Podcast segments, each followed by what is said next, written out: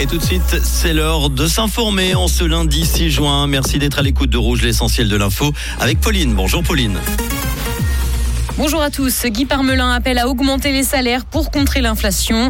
La Suisse a pris une leçon au Portugal dans le cadre de la Ligue des Nations et un ciel couvert prévu cet après-midi.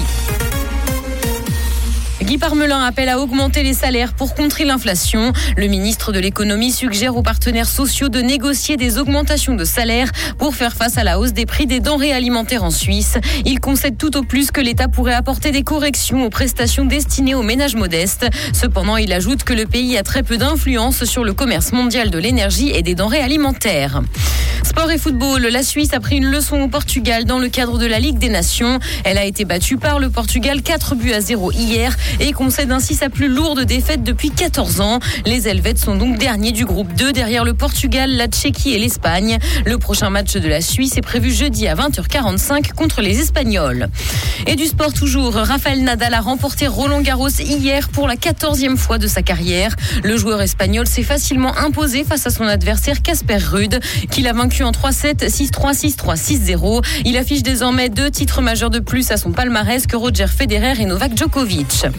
Dans l'actualité internationale, guerre en Ukraine, le président du pays a rendu visite à ses troupes sur la ligne de front dans le Donbass. Il a fait le déplacement hier dans la région. Le chef du pays a profité de ce déplacement pour prendre davantage connaissance de la situation opérationnelle sur la ligne défensive. Et de son côté, l'armée ukrainienne affirme progresser à Severodonetsk. Elle a indiqué avoir repris la moitié de la ville.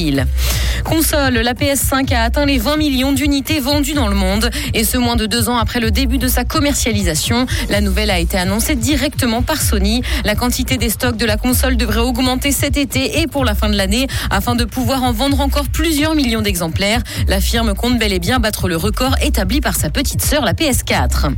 Musique, les rappeurs français Big Flo et Oli créent le Rose Festival à Toulouse.